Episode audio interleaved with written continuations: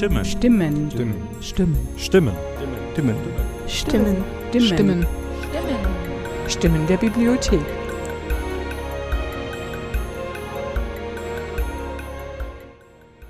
Hallo und willkommen zu Stimmen der Bibliothek. Ich bin Zora Steiner und in der heutigen Folge werden wir die Kinder- und Jugendbuchabteilung der Staatsbibliothek zu Berlin kennenlernen.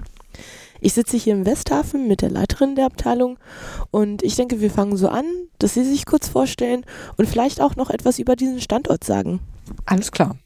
Ähm, mein Name ist Carola Pohlmann. Ich leite seit 1993 die Kinder- und Jugendbuchabteilung der Staatsbibliothek. Seit 2011 habe ich kommissarisch auch noch die Leitung der Zeitungsabteilung übernommen. Die Zeitungsabteilung und die Kinderbuchabteilung äh, sind während der Bauarbeiten im Haus unter den Linden ausgelagert in den Westhafen. Und ähm, da sind jetzt die Bestände auch komplett untergebracht. Ein etwas schwieriges Territorium für Leser, weil es eine spröde Umgebung ist mit Mhm. äh, einem Containerkran, riesigen Gebäuden, vielen LKWs, die hier hinfahren, um Container zu liefern und abzuholen. Und insofern denkt man eigentlich gar nicht daran, ähm, dass hier auch Bibliotheken ihre Bestände unterbringen und vor allem auch, ähm, dass sie ihren Lesesaal hier haben.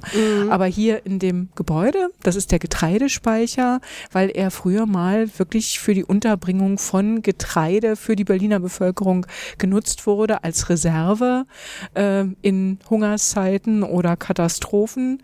Inzwischen natürlich komplett vom Getreide gereinigt. Jetzt sind hier also nur noch Bücher.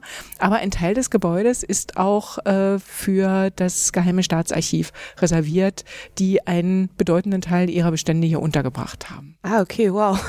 Wie lange gibt es die äh, Kinder- und Jugendbibliothek dann hier am Westhafen oder Äh, wie die lange Kinder- steht es? Und Jugendbuchabteilung ist seit 2011 hier. Okay.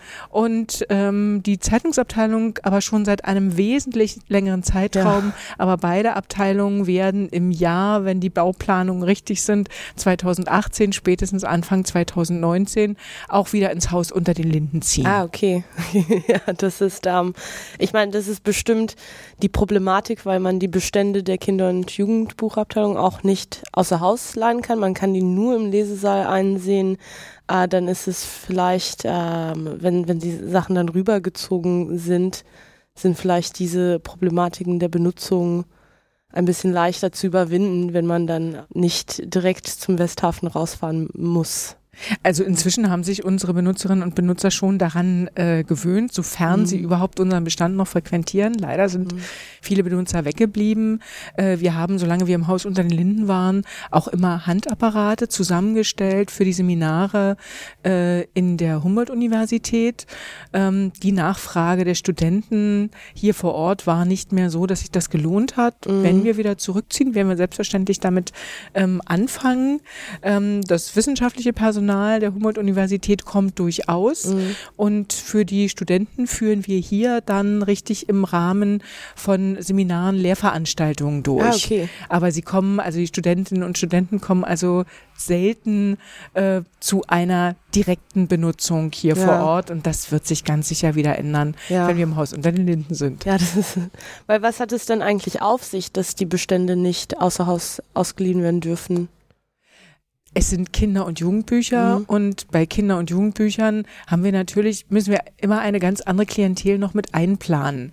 Ähm, die Kinderbuchabteilung ist ja eine wissenschaftliche Spezialabteilung in der Staatsbibliothek, aber wir haben natürlich viele Leserinnen und Leser, die auch Kinder haben.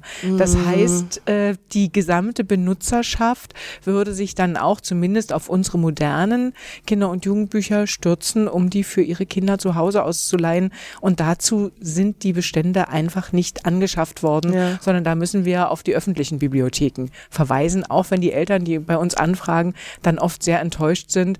Aber man darf nicht vergessen, ähm, ich weiß das auch aus meiner eigenen Kindheit, Mhm. ähm, das Benutzen von Büchern durch Kinder ist für die Bücher immer auch eine gewisse Ja. Strapaze und Ja. es birgt halt Gefahren. ähm, und da wir keine Staffelexemplare haben, wir können also, wenn Bücher beschädigt sind, das nicht durch Staffelexemplare ausgleichen, ist es wichtig, dass die Exemplare bei uns tatsächlich nur im Lesesaal und nur für einen eingeschränkten Benutzerkreis zur Verfügung stehen. Ja, in interessant. Ähm, ja, hier möchte ich gerne fragen, weil ich das äh, auf dem Weg hierher auch sehr viel überlegt hatte, wie das zustande kam, dass so eine wissenschaftliche Bibliothek entschieden hat, eine Kinder- und Jugendbuchabteilung zu gründen und äh, wo die Notwendigkeit darin oder wo, wie, wie kam man darauf, diese Abteilung zu öffnen? Die Frage wird uns natürlich immer wieder gestellt und immer wieder kommen auch Benutzer zu uns, die darüber verwundert sind. Ähm, auf der anderen Seite wäre einfach die Antwort, warum soll man einen Teil der Literatur komplett von der wissenschaftlichen Sammlung aussparen? Mhm. Das wäre verkehrt. Also genauso könnte man ja auch sagen, äh, Mathematik oder Medizin ist grundsätzlich nicht sammelwürdig in Bibliotheken, denn soweit geht es ja. Und über Jahrhunderte wurde das tatsächlich auch so umgesetzt. Das heißt also Kinder- und Jugendbücher wurden in wissenschaftlichen Bibliotheken nicht gesammelt, in öffentlichen Bibliotheken ja auch erst sehr spät, äh, nämlich im 19., vor allem im 20. Jahrhundert gesammelt, dann aber nur für die unmittelbare Benutzung. Sie wurden dann also nicht archiviert. Und das mhm. bedeutete, dass äh, eine ganze Literaturgruppe sozusagen als Quellen in Bibliotheken nicht vorhanden waren. Ja. Und ähm, interessant ist, dass das also schon Ende des 19. Jahrhunderts aufgefallen ist. 1896 gab es nämlich in der Kunsthalle in äh, Hamburg eine große Kinderbuchausstellung. Mhm. Dort wurden also Kinderbücher der damaligen Zeit, aktuelle Kinderbücher der damaligen Zeit ähm, gezeigt und es wurden auch äh, rückblickend historische Kinderbücher ähm, vorgeführt. Und äh, bei der Vorbereitung dieser äh, Ausstellung hat man gemerkt, dass in Bibliotheken dieses Material kaum vorhanden ist. Also man musste sich da äh, an äh, Privatsammlungen wenden und konnte sich eben äh, aus denen bedienen, weil die deutschen Bibliotheken in einer ja, einer wissenschaftlichen Arroganz ja. äh, dieses Material für sammelunwürdig erklärt hatten. Und ähm, diese Kinderbuchausstellung war so ein bisschen eine Initialzündung. Auf der anderen Seite war um die Jahrhundertwende ohnehin, also der Gedanke an Erziehung, Formung durch mm. Literatur, ähm, ja, qualitätvolle Kinder- und Jugendliteratur en vogue. Ja. Äh, und man hat sich ohnehin stärker mit diesem äh, Thema beschäftigt. Und ähm, zu Beginn des 20. Jahrhunderts setzte sich dann langsam auch der Gedanke durch, dass zumindest als Pflichtexemplare in die Bibliotheken eingehende Kinder- und Jugendbücher dann aufgehoben wurden. Denn bis dato ähm, war es durchaus Usus, diese Bücher gar nicht in den Bestand aufzunehmen, zum Teil auf ähm, äh, Messen wieder zu veräußern, an Antiquare mm. zu geben und die gar nicht einzuarbeiten. Ja. Das hat sich dann schon geändert und in einer Zeit, also gegründet worden ist die Abteilung ja 1951, also noch im unmittelbaren zeitlichen Umfeld des Zweiten Weltkriegs. Mm. Und das war eine Zeit, in der man nach diesen furchtbaren Folgen des äh, Kriegs ähm, in der man in vielen äh, Ländern mit einer demoralisierten, verrohten, durch Kriegseinwirkungen betroffenen Jugend zu tun hatte, ganz besonders mhm. natürlich in Deutschland, wo ja auch die äh, nationalsozialistische Propaganda eine ganz große Rolle ja. spielte, ähm, dass man da Kinderbücher doch auch als wesentliche Erziehungsmittel betrachtet hat. Das mhm. ist nur bedingt richtig. Literatur ja. ist, ähm, weiß man heute natürlich nicht so ganz immer ein Erziehungsmittel, beziehungsweise man erreicht natürlich nicht eins zu eins die Wirkung, die man möchte. Ja. Auf der anderen Seite kann man mit Kindern Kinderbüchern äh, Menschen sensibilisieren. Mhm. Und ich glaube, eins der wichtigsten Argumente dafür zu sorgen, dass Kinderbücher als Quellen erhalten bleiben, ähm, ist das, wenn man mal ein bisschen in sich hineinhört mhm. oder im Bekanntenkreis herumfragt, was ist eigentlich die Literatur, die geblieben ist fürs ganze Leben.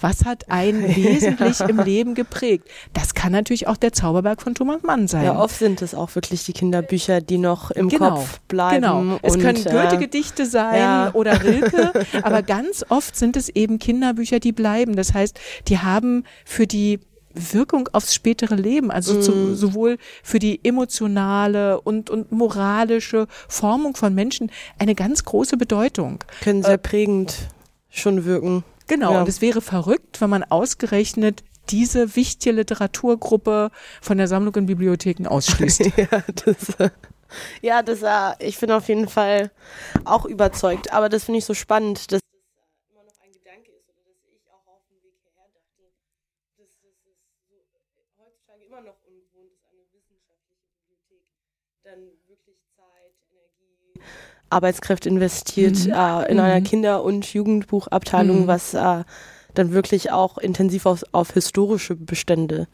eingeht. Genau, also es sind Mhm. Quellen. Natürlich ist das nur ein Aspekt, dass man Ja. sagt, wie bedeutsam sind Kinderbücher für das eigene Leben. Ähm, das andere ist natürlich, dass Kinderbücher auch Quellen für die Literaturgeschichte, für die Illustrationsgeschichte und für die Buchgeschichte selbst sind. Ja. Ähm, und das ist natürlich ein wichtiger Sammelgedanke für uns. Also einerseits wichtige Texte zu sammeln, national und international, Kinderbuchklassiker. Ja.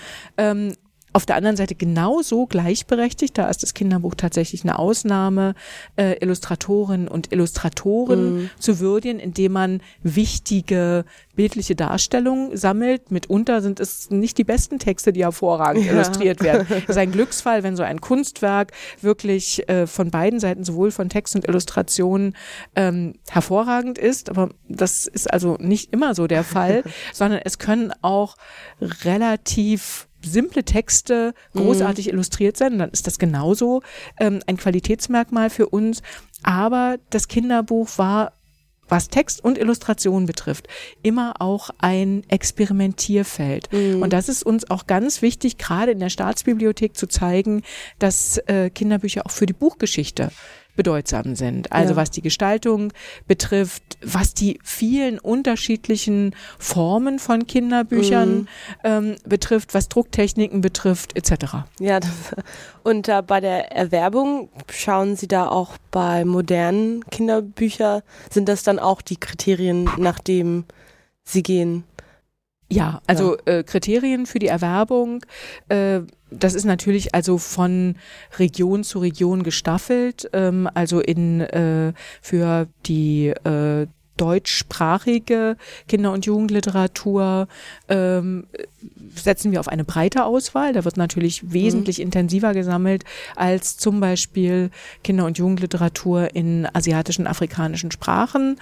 Ähm, aber unsere Qualitätskriterien sind also immer die bedeutende, namhafte, teilweise auch preisgekrönte Autoren und Illustratoren, ähm, Kinderbuchklassiker in neuer Ausstattung, Mhm. sei es also eine neue Textgestaltung oder auch neu illustriert von bedeutenden äh, Künstlerinnen und Künstlern, ähm, aber auch so thematische Schwerpunkte, zum Beispiel die Thematik Krieg, Frieden, ähm, Gleichberechtigung von Mann und Frau, Zusammenleben von äh, unterschiedlicher Völker, ähm, die Behandlung von Minderheiten im Kinder- und Jugendbuch, Umweltschutz. Also das sind alles ganz wichtige Ja. Themen, äh, um die wir uns kümmern und in denen wir auch äh, unsere Auswahl treffen. Aber natürlich, wenn man Kinderbücher aus der ganzen Welt äh, sammelt, ähm, muss man sich fokussieren und Ja. kann sich immer nur auf eine kleine Auswahl konzentrieren.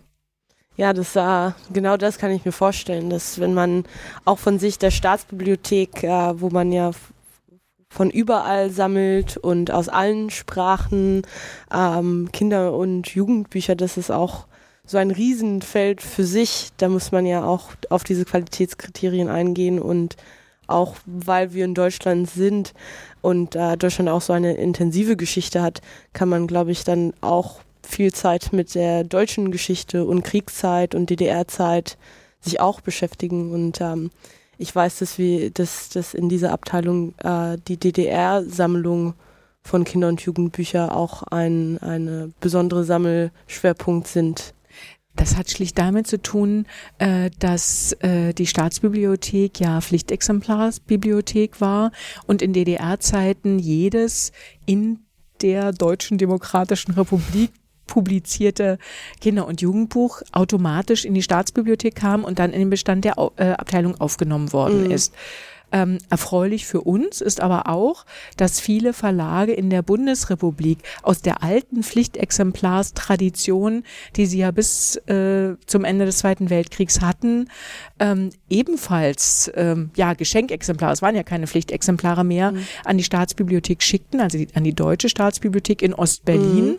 ähm, und darunter auch sehr, sehr viele Kinder- und Jugendbuchverlage waren, so dass wir auch die Kinderbuchproduktion der Bundesrepublik aus der Zeit von, sagen wir mal, 1950 bis 1990 zwar nicht komplett, aber in sehr breiter Auswahl haben, ohne dass äh, die DDR diese Bücher ankaufen äh, musste. Die sind also geschenkt worden. Ah, das ist, das ist äh, schön, wenn, äh, wenn Sie so in die Bibliothek kommen. Können. Ja, leider hat man mit dieser Tradition dann nach der Wende gebrochen, mhm. weil ja klar war, es gab dann ein neues, äh, eine neue Regelung zum äh, Pflichtexemplar und ähm, die Staatsbibliothek ist ja keine Pflichtexemplarsbibliothek mehr. Es gibt noch einige wenige Verlage, die uns in dieser Hinsicht die Treue halten, die also ihren äh, ihre komplette Produktion ähm, schenken. Von anderen Verlagen gehen hin und wieder Geschenkexemplare ein, aber auch ähm, äh, in äh, für den größeren Teil ähm, der deutschen deutschen Produktionen müssen wir die Bücher kaufen. Mhm. Und äh, wenn Sie dann Bücher kaufen, gibt es immer noch große Sammelschwerpunktgebiete in der Kinder- und Jugendabteilung, wofür Sie erwerben?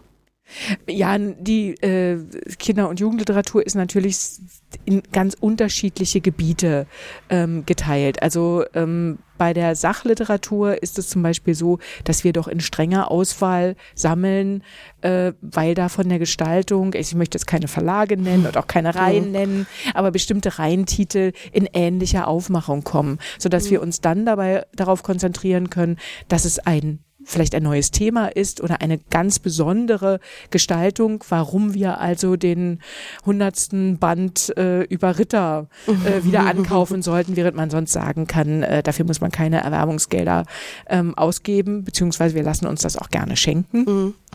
Aber wie gesagt, das ist ja leider die Aus, äh, ähm, die äh, Ausnahme. Ähm, aber interessante Bilderbücher, aus denen treffen wir natürlich ähm, eine Auswahl und selbstverständlich die erzählende Kinder- und Jugendliteratur, die ja so das ist, was man ja in erster Linie immer im äh, Blick hat. Und äh, wie gesagt, Kinderbuchklassiker sind auch ein äh, wichtiges Thema, mit dem wir uns immer wieder beschäftigen, insbesondere Kinderbuchklassiker in moderner, neuer Ausstattung. Ja, also vor uns haben Sie äh, ein paar Überraschung, sag ich mal, mitgebracht.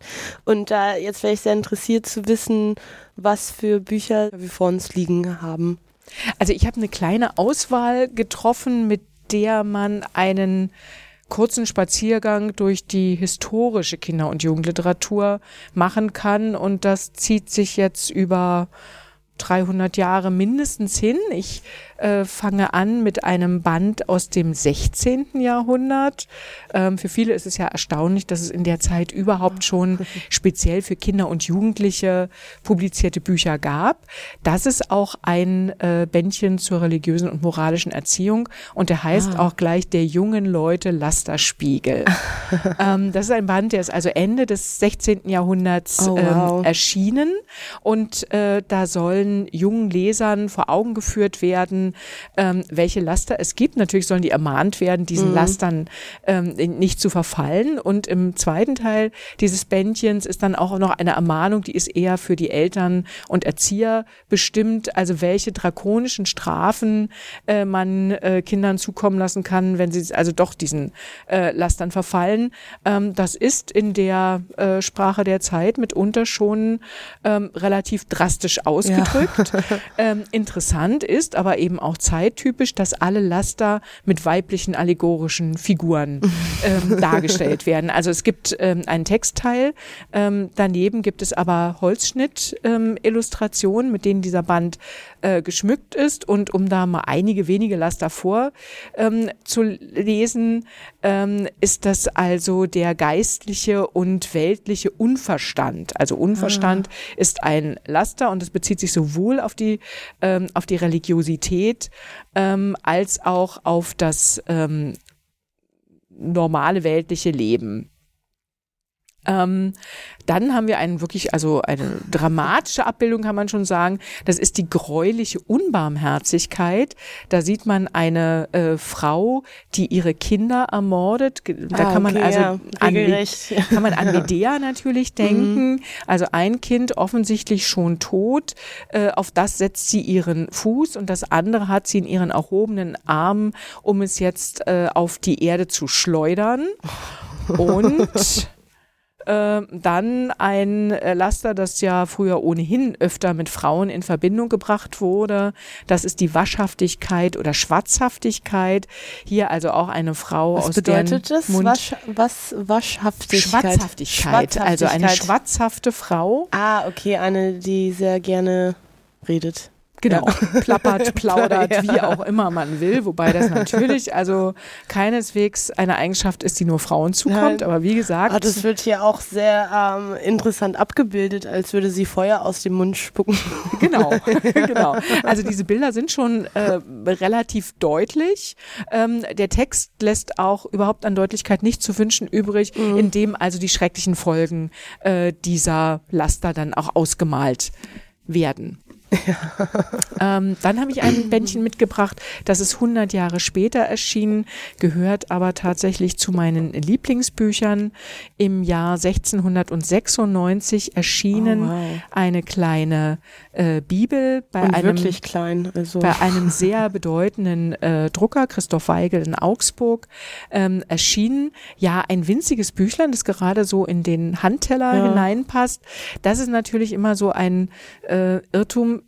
den es heute noch gibt, nämlich kleine Bücher für kleine Hände. Ja. Ähm, keine gute Idee, weil ja Kinder doch mora ähm, äh, motorisch eher ungeschickt sind Mhm. und solche kleinen Bücher dann häufig kaputt gehen. Das Besondere an dieser Bibel ist, dass jede zweite Seite eine Kupferstichtafel ist. also Oh, Das äh, ist dieser Band ist mit Hunderten von Kupfertafeln geschmückt. Also man hat immer einen unmittelbaren Zusammenhang zwischen Text und Illustration Puh. in diesem kleinen Format. Das heißt, das ist also wirklich auch ein Leistungsnachweis dieser Kupferstecher gewesen, die in einer Unzahl diese kleinen Tafeln hergestellt haben. Ähm, und man darf ja dabei nicht vergessen, dass es ja keine Möglichkeiten zur Verkleinerung gab, Ja. sondern die waren ja original ähm, gestochen und äh, dass auch noch die Lichtverhältnisse damals Ja, wow. äh, ja schwierig waren.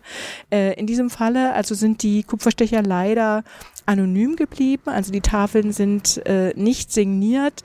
In anderen Werken hat man das durchaus, dass also Kupferstecher und auch diejenigen, die die Vorzeichnung gemacht haben, ähm, auch angegeben sind.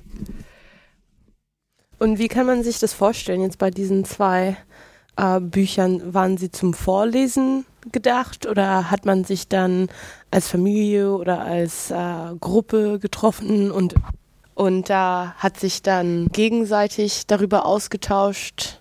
Also im 16. und äh, 17. Jahrhundert darf man ja nicht vergessen, wer überhaupt lesen konnte, dass also Kinder eigentlich nur Adlerfamilien Mhm. oder sehr begüterter bürgerlicher Familien überhaupt eigene Bibliotheken hatten. Ähm, und äh, diese Bücher waren ganz sicher zum Selbststudium bestimmt. Im 18. Jahrhundert, das ja angeblich als die Geburtsstunde der Kinderliteratur gilt, aber Sie haben ja jetzt gesehen, es gibt also durchaus schon aus früheren Zeiten Kinderbücher, gibt es dann so eine Mode, in der ähm, Erzählungen wie zum Beispiel der Robinson in eine Rahmenhandlung gekleidet werden, in der ein ähm, Vater seinen Kindern etwas vorliest, in der dann so eine ähm, ja, Gesprächssituation im Buch selbst inszeniert wird. Ah. Und man darf da nicht vergessen, dass das sicherlich auch etwas war, was in Familien gar nicht so selten vorgekommen ist, dass also Kinder gemeinsam gelesen haben, zum Teil auch mit ihren Erziehern gelesen haben und dann die Themen, die in den Büchern angesprochen wurden, diskutiert haben. Ja. Also Ah. diese ähm, dialogische Form ist etwas ganz Häufiges in der Kinderliteratur. Übrigens auch zur, äh, ver, äh, zur ähm, Vermittlung von Sachinformationen. Und da habe ich hier wieder ungefähr äh, 100 Jahre später ein Buch aus dem 18. Jahrhundert, aus dem Jahr 1761, ein ganz berühmtes Werk zur Vermittlung naturwissenschaftlicher Kenntnisse. Und das heißt Schauplatz der Natur oder Unterredung von der Beschaffenheit und den Absichten der natürlichen Dinge und so weiter. Das ist ein barockes Titelblatt, also es geht dann noch eine Weile weiter. Ähm, und auch hier äh, äh, hat man eine dialogische Form, in dem nämlich ein junger an naturwissenschaftlichen Gegenständen interessierter Adliger äh, zu einem äh, ebenfalls adligen Ehepaar kommt und mit diesen Gespräche führt. Und ah. in der ah. Gesprächssituation werden dann die Kenntnisse zu den Naturwissenschaften vermittelt. So liest das dann auch mhm. ähm, der junge Leser. Ähm, daneben gibt es in diesem äh, Band auch sehr, sehr schöne, zum Teil wow. großformatige mhm. Tafeln, äh, die dann Informationen über Fische, Kriechtiere, äh, Flora etc. Ah, äh, ja. geben, sodass also sowohl in Text als auch in Bild ähm, ein ähm, ja, möglichst vollständiger äh, Eindruck der Naturwissenschaften vermittelt mhm. wird. Ah, wow. Und in, auch in diesem Format ist es äh, schon etwas spielerisch und wirklich sehr Kind, Jugend gerichtet. Also ganz wichtig für Kinderbücher waren und sind immer Illustrationen. Es ist also sehr früh mhm. erkannt worden, äh, dass man Wissen für Kinder äh, nicht nur allein mit Texten vermitteln kann, sondern dass man Illustrationen einbeziehen muss. Ähm, und darum sind Illustrationen auch oder sollten es auch sein, wird noch viel zu wenig genutzt, tatsächlich auch ein Forschungsschwerpunkt sein, mhm. wenn man sich mit Kinderliteratur beschäftigt und da darf man einfach auch nicht vergessen, ähm, dass bei in Kinderbüchern Wissen auch einfach nebenbei vermittelt wird. Ja. dann habe ich hier ein kleines, wieder ein kleines Buch für kleine Hände, ungefähr Handteller groß, äh, mitgebracht, das von seinem Text her überhaupt nicht bedeutend ist. äh, dieser Band heißt Die wohleingerichtete Haushaltung, stammt aus dem Jahr 1835 und wendet sich an kleine bürgerliche Mädchen, die also in, äh, im Haushalt unterrichtet werden sollen. Die sollen also mhm. also lernen, wie man die Betten macht, die Stube ausfegt und so weiter. Ähm, jede Seite ist mit rein, nur zwei Zeilen äh, Text unterschrieben. Ähm, zum Beispiel es wird gesorgt vor künftige Nacht, die Betten werden gut gemacht. gemacht. Also ja, äh, und man sieht eine junge Frau beim Aufschütteln der Betten. Also hier merkt man ganz schnell, dass der Text eigentlich nicht die mm. wesentliche Aussage dieses Büchleins ist. Aber was man aus diesem kleinen, relativ unscheinbaren Büchlein äh, erfährt, das eben im Vergleich zu den, die ich bisher besprochen habe, die sich ja an sehr begüterte Familien äh, mm. wandten, doch eher an so das mittlere und untere, äh, untere Bürgertum ähm, sich wendet. Ähm, einfach über die Bilder gibt's ganz viele Informationen, mm. mit welchen äh, mit welchen Geräten hat man im Haushalt gearbeitet? Wie waren die Zimmer eingerichtet? Wie ja. waren die Leute gekleidet? Das kriegt man hier aus diesen, darum sind es eben wirklich Quellen. Ja. Das kommt, bekommt man hier aus diesen Quellen ähm, eins zu eins geliefert. Natürlich ist das alles ein bisschen idealisiert. Ja. Das ist ein idealer Tagesablauf, der hier in einer bürgerlichen Familie geschildert wird, mit Hausmusik am Nachmittag und einem, äh, einem Spaziergang. Übrigens eine Kleinfamilie, nur aus Vater, Mutter und einer Tochter. Mhm mhm. besteht. Allerdings sind die Bilder auch so klein, dass wahrscheinlich noch mehr Kinder gar nicht draufgepasst ja. hätten. ähm, aber was ich wichtig finde, äh, ist, dass äh, so ein Eindruck vom realen Leben von Menschen in Bild und mhm. Text vermittelt wird. Und da sind Kinderbücher, glaube ich, wirklich die idealen Quellen. Ja, das ist was, was auch die Widerspiegelung der Ideale der Gesellschaften damals äh, äh, wie man ein Kind vermittelt, was eine Familie sein soll oder was es anstreben soll, sieht man dann in so einem Büchlein. Als Mädchen, ihr sollt anstreben, gut diese Bette ma machen zu können und als Familie müsst ihr dann gelegentlich diese, diese Sachen machen oder euch so verhalten und so verhalten, dass man da als Quelle das benutzen kann, ein bisschen auch die Gesellschaft äh, und ähm, ja, wie, wie Familienstrukturen damals waren, kann man dadurch bestimmt auch gut recherchieren oder ein bisschen äh, anders nachvollziehen, was man in anderen Quellen vielleicht nicht auf diese Art und Weise finden kann. Genau, ganz richtig. Also auf der einen Seite ist natürlich der didaktische Anspruch, dass man also sieht, wie ist die Pädagogik der mhm. Zeit, wie wird überhaupt Wissensvermittlung betrieben. Ähm, dann ist es also das literarische Werk an sich, das man äh, bewerten kann. Dann sind es die Illustrationen, die zum Teil auf der Höhe ihrer Zeit sind, zum Teil aber mhm. auch nicht. Aber auch die Illustrationen selbst sind eben eine ja. Quelle des Lebens. Ja. Ähm, vieles, was im Text einfach nicht dargestellt ist, findet man in Kinderbüchern nebenbei über die Illustration. Ja. Und darum sind sie so interessante Quellen zur Kulturgeschichte. Ja, da, das ist wirklich sehr spannend und, und auch sehr lustig zum Angucken. Ich habe aber noch zwei, eigentlich drei, nein, inzwischen schon drei Kinderbuchklassiker mitgebracht. Ja. Und zwar eine Ausgabe der Kinder- und Hausmärchen und zwar die sogenannte kleine Ausgabe, mit der die Kinder- und Hausmärchen oh, ähm, eigentlich erst äh, berühmt geworden sind. Ähm, und zwar ist diese kleine Ausgabe 1825 in Berlin erschienen. Mhm. Ähm, der erste Band der Kinder- und Hausmärchen ist ja ebenfalls in Berlin veröffentlicht worden, aber schon 1812. Ah, okay. Ähm, und ursprünglich war das ja von den Brüdern Grimm intendiert, auch als Quellensammlung. Also man wollte mhm. Volksmärchen, Märchen, die im Volkserzie äh, Volk erzählt wurden, sammeln. Ähm, und äh, man wendete sich eigentlich an ein breites Publikum, gar nicht so sehr an Kinder und Jugendliche. Mhm. Und äh, es war äh, dann eigentlich ähm, erst in den späteren Jahren, dass man erstens die Texte so bearbeitet, dass sie für Kinder tauglich waren. Also der Urtext des Rotkäppchens äh, ist ganz anders als der, den wir heute kennen. Es geht dann auch nicht glücklich aus, ja. sondern Rotkäppchen wird gefressen und kommt auch nicht wieder. ähm, außerdem gibt's da auch eine ganze Reihe von sexuellen Anspielungen, mhm. denn äh, der Wolf, wie er eigentlich in dem französischen Urtext von Perrault ist, aus dem, von dem die Brüder Grimm sich ja haben inspiriert, inspirieren lassen, ist ja gar nicht so sehr der äh, das verfressene Untier, sondern er ist in erster Linie der Verführer, ah, der das okay. Rotkäppchen in sein Bett lockt. Und da geht es also um einen ganz anderen äh, Kontext als um den des buchstäblich äh, Fressens und Gefressenwerdens. Und in der Bearbeitung äh, der Brüder Grimm werden die Märchen immer mehr, ähm, ja, also dem äh, kindlichen Fassungs- und Aufnahmevermögen mhm. ähm, angepasst. Und erst dann gibt es auch diesen typischen Märchenton mit Es war einmal. Ja, ja. Also die Sprache ändert sich auch. Und hier bei diesem, äh, bei dieser sogenannten kleinen Ausgabe, in der aus dem äh, aus der Gesamtsammlung 50 Märchen ausgewählt werden, ähm, sind dann auch Illustrationen ah, äh, einbezogen. Also weil man eben auch da wieder gesagt hat, wenn man eine Auswahl für Kinder herausgibt, dann müssen diese Märchen illustriert äh, sein. Und illustriert sind sie von einem dritten äh, Bruder. Also Jakob und Wilhelm waren ja die Märchensammler und Herausgeber, insbesondere Wilhelm Grimm hat sich dann äh, um die äh, Veränderung äh, der Märchen, äh, um äh, eine äh, Textbearbeitung gekümmert.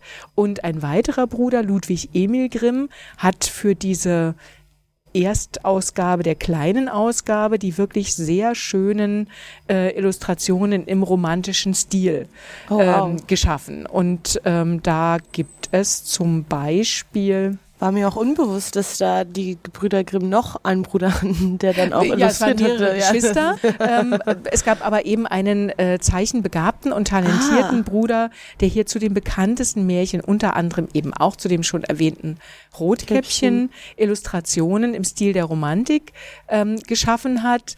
Ähm, und was daran eben auch besonders schön ist, es gibt auch einige Nachtszenen. Und zwar, das finde ich jetzt gerade beim Durchblättern nicht, ähm, beispielsweise Hinweise zu Hänsel und Gretel. Jetzt habe ah, ich ja. sie.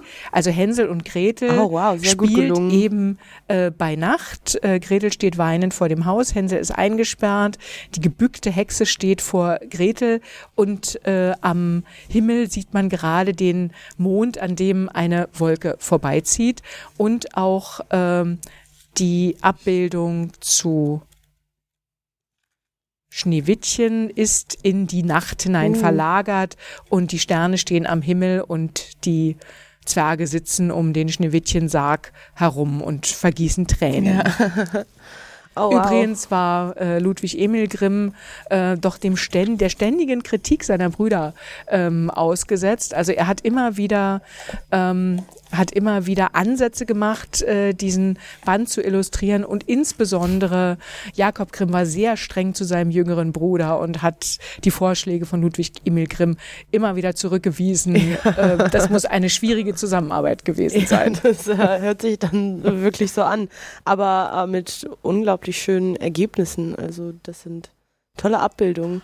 Könnte man diese Abbildungen auch ähm, online angucken? Inwiefern die, die gibt es online. Das ist eine digitalisierte Ausgabe, ja. die ist in der digitalen Bibliothek der Staatsbibliothek einsehbar. Ah, okay. Und insofern kann man, können sich viele Menschen, auch wenn sie nicht in die Kinder- und Jugendbuchabteilung ja. kommen, an diesen Illustrationen freuen.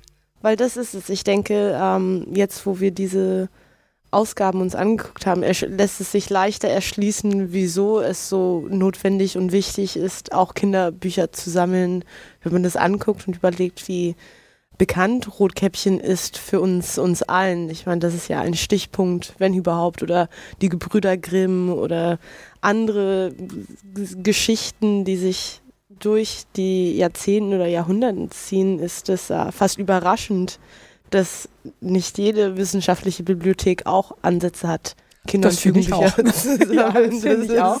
Ähm, das kann sich natürlich nicht jeder leisten, ja. aber das Besondere in der Staatsbibliothek ist, dass wir eben ausgehend von den Illustrationen von Ludwig Emil Grimm in Hunderten von Ausgaben die Illustrationen zu den Kinder- und Hausmärchen der Brüder Grimm nachvollziehen mhm. können.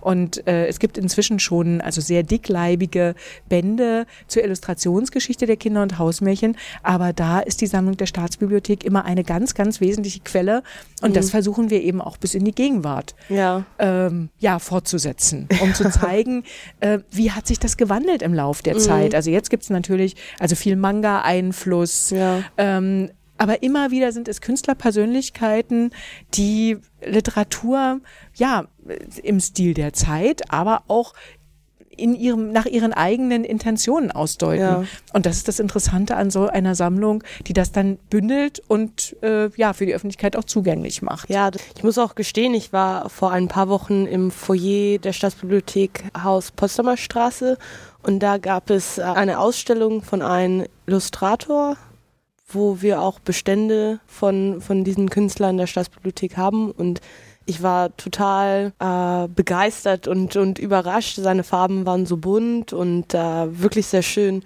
Vielleicht würden Sie etwas dazu erzählen, weil sein Name ist mir leider nicht im Kopf geblieben. Ähm, das ist ähm, tatsächlich so, dass das ein Künstler ist, der zwar inzwischen in ganz Europa ein Star ist, in Deutschland aber noch gar nicht so bekannt. Ähm, und zwar ist das der belgische Maler und Illustrator Karl Kneut. Mhm. Und äh, in seiner Heimat ist er so bekannt, dass er dort in Gent, er lebt in Gent, eine Kinderbuchausstellung ähm, gemacht hat, also mit seinen Illustrationen. Und man darf ja nicht vergessen, ähm, dass also es, glaube ich, ungefähr ähm, sechs Millionen, nein, sechs, ja doch sechs Millionen ähm, Flamen gibt und von denen haben 60.000 diese Ausstellung besucht. Also ich denke, auch wenn man an die äh, staatlichen Museen zu Berlin denkt, ist also eine Zahl von 60.000 Ausstellungsbesuchern so ziemlich ein Traum. Ja. Ähm, und Karl Kneut hat dann in dem Gespräch, das wir in der Staatsbibliothek mit ihm hatten, im Rahmen unserer Veranstaltungsreihe Kinderbuch im Gespräch, auch gesagt, dass er selber völlig überrascht und überwältigt war, weil er vielleicht mit 5.000 Besuchern äh, mhm. gerechnet hatte, aber nicht mit der äh, ja zehnfachen Menge. Das soll einfach nur heißen, wie bekannt der Mann inzwischen, mhm. also sowohl in Belgien als auch in den Niederlanden, in Frankreich und in Großbritannien ist. In Deutschland ist er noch nicht so bekannt. Allerdings ist äh, sein eines seiner ähm, neuesten Werke, das heißt der Goldene Käfig, ähm, jetzt auch auf der Auswahlliste für den Deutschen Jugendliteraturpreis äh, 2016 und das war auch der Anlass, die Originale eben zu diesem mhm. Buch und zu einigen wenigen anderen Büchern hier in der Staatsbibliothek auszustellen. Das war aber eine Veranstaltung und eine Ausstellung, die wir gemacht haben in Kooperation mit dem Internationalen Literaturfestival äh, ah, okay. Berlin, das ja in jedem Jahr im September stattfindet. Und die sind für uns also ein sehr interessanter Kooperationspartner, weil die natürlich international bedeutende Autoren und Illustratoren einladen. Mhm. Ähm, und äh, ja, wir eben im Rahmen dieser Einladung äh, auch davon profitiert haben, dass wir einerseits die Ausstellung zeigen konnten, andererseits aber auch den Künstler bei uns in der Staatsbibliothek zu Gast ja. hatten, der dann auch ganz bereitwillig für unsere Besucher, die dann Bücher von ihm mitbrachten, liebevoll Bücher signiert hat, mit kleinen Einzeichnungen versehen hat. Also für alle, die diese Veranstaltung besucht haben, war das natürlich ja. ein besonderes Highlight. ja, das hört sich wirklich so an. Und seine, äh, seine Werke waren, ich, ich fand die wirklich sehr schön und so hell und diese Farben sehr intensiv. Aber auch das ist ja. eben interessant. Ähm, Karl Kneut arbeitet auch ganz traditionell am Kinderbuch. Mhm. Also wenn man ähm, sonst sieht, was an äh, Kunsthochschulen zum Beispiel vermittelt wird, würde man ja denken, fast alle modernen Illustrationen entstehen quasi nur noch am Computer. Mhm. Ähm, und er arbeitet aber ausschließlich mit der Hand komplett. Also er scannt auch seine Originale nicht ein und bearbeitet die dann nochmal am Bildschirm nach, sondern er gibt wirklich die, die fertigen gemalten Originale und darum sind diese Farben auch ja. so grandios. Er hat dann in dem Gespräch berichtet, äh, wie viele Farbaufträge er macht. Die sind wirklich schon wie Gemälde. Mhm. Und ähm, die kamen übrigens auch in Rahmen hierher. Die sahen auch wie altmeisterliche Gemälde aus. wir mussten sie dann entrahmen, weil wir sie in den Vitrinen ausgestellt haben. Ähm, aber mit diesem Anspruch wird auch gearbeitet. Mhm. Also zumindest von diesem Künstler, von vielen anderen aber auch. Und zwar auch mit dem Anspruch, der richtig ist, für Kinder ist das Beste gerade gut genug. Ja. Ähm, und so gehen sehr viele, auch junge Illustratoren an ihre Arbeit im Kinderbuch heran. Also eine meiner schönsten Aufgaben ist eigentlich immer, dass wenn ich Kinderbuchmessen besuche, also die Leipziger Messe oder auch die Frankfurter Messe, dass ich dann die Stände der Kunsthochschulen besuche, um zu sehen, welche Absolventen es vielleicht gerade fürs Kinderbuch ja. gibt. Ähm, und wir dann auch für die Abteilung das eine oder andere Büchlein erwerben. Die sind meistens gar nicht teuer. Ja. Ähm, aber wir haben dann also die kommenden Kinderbuchkünstler schon mal mit einem Erstlingswerk. Oft sind das Abschlussarbeiten, die gibt's ja dann nur in sehr kleiner Auflage. Und die Staats Staatsbibliothek hat dann diese Werke, die in der Regel also 50 oder 60 Euro oder so kosten, dann wirklich schon in ihrem Bestand. Und ich freue mich dann immer zu sehen, wenn es so einzelne Künstlerinnen und Künstler gibt, die dann später bekannt werden. Und ja. wir haben dann die Abschlussarbeit ja. äh, bei uns. Ja, das ist schon, schon was sehr Besonderes. Und äh, also zu der Neuausstellung auch nochmal als ähm, ja, kleine Ergänzung. Ähm, wir sammeln hier ja nicht nur ähm, analoge und digitale ja mittlerweile auch Kinder- und Jugendbücher, sondern wir sammeln auch Originalillustrationen zum mhm. Kinderbuch. Also direkt die Vorzeichnungen, die Künstler gemacht haben. Und wir haben da inzwischen also eine wirklich sehr große Sammlung, in der Arbeiten von mehr als 130 Künstlern enthalten sind, übernehmen auch Nachlässe von Künstlerinnen und Künstlern, sodass auch diese Arbeit dokumentiert wird. Also es, äh, die Bestände sind hier wirklich äh, schon sehr groß oder sehr, sehr vielfältig. Inwiefern äh, kann man über digitale oder elektronische Ressourcen auf die Bestände auch zugreifen und mit diese arbeiten oder umgehen? Also es gibt drei Quellen. Äh, es hat ein eigenes größeres Digitalisierungsprojekt der Kinder- und Jugendbuchabteilung gegeben, das wir Wegehaupt Digital ähm, genannt haben. Wegehaupt war der frühere Direktor der Kinder- und Jugendbuchabteilung mhm. über 30 Jahre lang äh, insgesamt und ihm zu Ehren haben wir das so ähm, genannt. Äh, und im Rahmen dieses Projekts sind äh, 1600 naturwissenschaftliche und technische, historische Kinderbücher digitalisiert worden und zwar vom 17. Jahrhundert Jahrhundert an bis zum Jahr 1913, mhm. immer dann, wenn sie urheberrechtsfrei waren. Mhm. Man darf also nicht vergessen, auch äh, auf Büchern, die 1912 erschienen sind, können noch Urheberrechte liegen, wenn also mhm. also die Künstlerinnen und Künstler oder Autoren und Autoren entsprechend lange gelebt haben. Ja. Ähm, das waren also 1600 Bände im Rahmen des Projekts Europäer 1914-18. Äh, ist auch ein kleinerer Bestand äh, an Kinderbüchern digitalisiert äh, worden und einige unserer Highlights, also wie zum Beispiel hier die kleine Ausgabe der Kinder- und Hausmärchen mhm. sind digitalisiert worden. Bücher, die DOD äh, von äh, Benutzern bestellt werden, werden dann auch, wenn sie urheberrechtsfrei mhm. sind. Und DOD, äh, das ist digital on demand. Genau, ja. genau. Ähm, und ähm, also auf Benutzer Bestellungen, äh, angefertigte Digitalisate werden dann in der digitalen äh, Bibliothek präsentiert und wir bemühen uns natürlich um weitere ähm, Digitalisierungsprojekte, möglichst in Kooperation mit anderen Einrichtungen, damit wir noch mehr von unseren Schätzen mhm. äh, an historischen Kinderbüchern im Netz präsentieren können. Und parallel dazu kaufen wir auch das äh, eine oder andere ähm, digitale Produkt im Kinder- und Jugendbuchbereich äh, an, wobei man da nicht vergessen kann, dass das für Kinder- und Jugendbücher noch gar nicht so eine große Rolle spielt. Mhm. Aber ähm, unser neuestes Angebot ab 2017 wird sein, ähm, dass äh, auf einem Tablet bei uns im Lesesaal auch Apps zu Kinder- und Jugendbüchern ah. äh, präsentiert werden. Die erwirbt dann die Staatsbibliothek nicht, sondern die werden auf einer Plattform bereitgestellt und können hier bei uns im Lesesaal genutzt werden. Das ist also dann das aktuelle und moderne Angebot, das ah, wir hier haben. ja, aber spannend, wie schön, dass es wirklich ja historisch bis ins Moderne wirklich alles einschließt, sozusagen. Genau, das ist unser ja. Anspruch. Ja, das ist da sehr beeindruckend und das sieht so aus, als äh, wäre es auf be auf, aufs beste Weg nach vorne. ja, und ähm, an einem Beispiel würde ich gerne nochmal zeigen, ähm, dass wir tatsächlich auch bedeutende Förderer und Unterstützer haben. Also das eine ähm, ist ähm, die Förderung durch die Buchpaten, also das Kinder- und Jugendbücher, da darf man nicht vergessen, wenn wir die antiquarisch ankaufen, dann sind die ja oft von Kindern auch benutzt worden und Kinder mhm. lieben ihre Bücher, aber gehen nicht immer sorgsam mit ihnen um.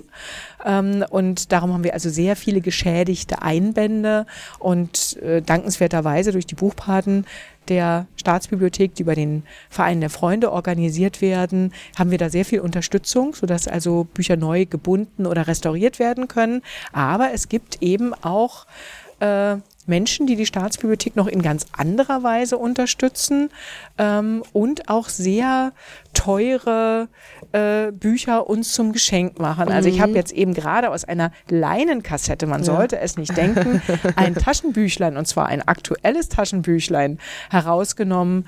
Ähm, das äh, im Jahr 1998 ähm, erschienen ist, aber es handelt sich, das heißt erschienen ist es sogar 1997, ähm, aber es ist eine Widmung von 1998 drin, äh, aber es handelt sich immerhin um die englische Aus Erstausgabe von Harry Potter, des ersten Bandes von Harry Potter. Ähm, und insofern ist das natürlich ein Kultbuch. Ja. Ähm, selbstverständlich hat die Staatsbibliothek die Übersetzung, die hat sie in Deutschland mhm. angekauft. Da aber ähm, die Erstausgabe in so kleiner Auflage erschienen ist, die dann zumal noch an viele englische Schulen verteilt worden ja. ist, ist die ein wahrer Schatz. Ähm, und das wurde dann also schon relativ kurz, nachdem dieser Hype auf Harry Potter einsetzte, ähm, auch sehr teuer gehandelt, sodass die Staatsbibliothek dieses Geld antiquarisch nicht hätte ausgeben können. Mhm. Es hat dann aber einen Mäzen gegeben, der uns eine solche Erstausgabe, äh, äh, die, der die Erstausgabe für uns erworben hat und sie uns auch geschenkt hat. Und dass es wirklich die Erstausgabe ist, sieht man an einem Druckfehler der dann auch noch eigenhändig von der Autorin Rowling kommentiert worden ist in ja. einer Liste der Zaubergegenstände, die Harry nämlich einkauft, taucht das Wort Zauberstab mehrfach auf und nämlich am oh, Anfang ja. und am Ende. Und das ist jetzt von der zweiten äh, Ausgabe an äh, beachtet worden. Dieser Druckfehler befindet sich auf Seite 53. Ah. Ähm, und äh, Rowling hat dieses Buch für ein kleines Mädchen, das eben dieses Taschenbuch damals besessen hat, signiert und hat für das Mädchen auch noch eine Anmerkung auf der Seite 53 hinterlassen, ähm, dass äh, das also bei der späteren Auflage dann äh, herausgenommen wurde und dass das Mädchen doch dieses Buch bitte sehr sorgsam behalten äh, äh, soll, weil äh, behandeln soll, weil das eines Tages wertvoll sein könnte. Ah ja, ich lese mal vor. Hier hier in der, in der Einkaufsliste wird Wand, also Zauberstab, zweimal aufgelistet und dann steht von J.K. Rowling handschriftlich geschrieben, This was taken out in the next print of the book. A mistake. Keep this copy, it might be valuable one day. genau. Das also ja, hatte sie auch recht.